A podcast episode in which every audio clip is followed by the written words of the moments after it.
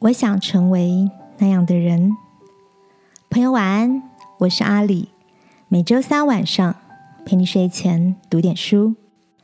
在你的成长过程中，有没有一段话或者一首诗，是你一直珍藏在心中的呢？今晚要陪你读的这本书，是一本老少咸宜的大师级绘本，内文是宫泽贤治的经典诗作。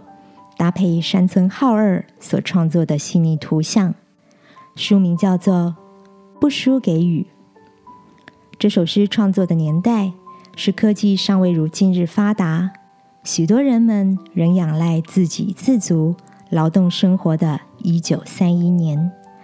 但文字中所描述的生活理念，在经过了接近一个世纪，还是令人感到向往。作者在诗中这么写着：“不输给雨，不输给风，也不输给夏天的炎热。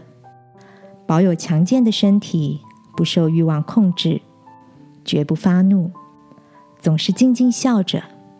一天吃四盒的糙米和味增，和少许的蔬菜。所有的事不考虑自己的好处，多看多听多了解。”然后不要忘记，在绘本前半，只用几段浅显的文字，就勾勒出勤勉的意志、简朴踏实的生活，以及因付出而丰盛的人生。亲爱的，在你心中所向往的生活，又是什么模样呢？天父提醒我们：不求自己的益处，不轻易发怒。这样的叮咛，乍看好像是一种造福他人的自我规范，但若把时间、环境等范围都拉长放大来看，却将成为一种对自己的祝福。今晚，让我陪你来到天父面前，求他赐下智慧，使我们看见内心真正向往的生活。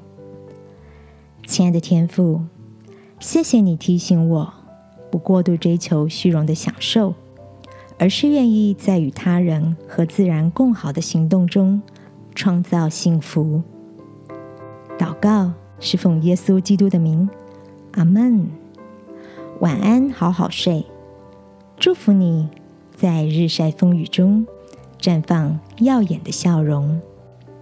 耶稣爱你，我也爱你。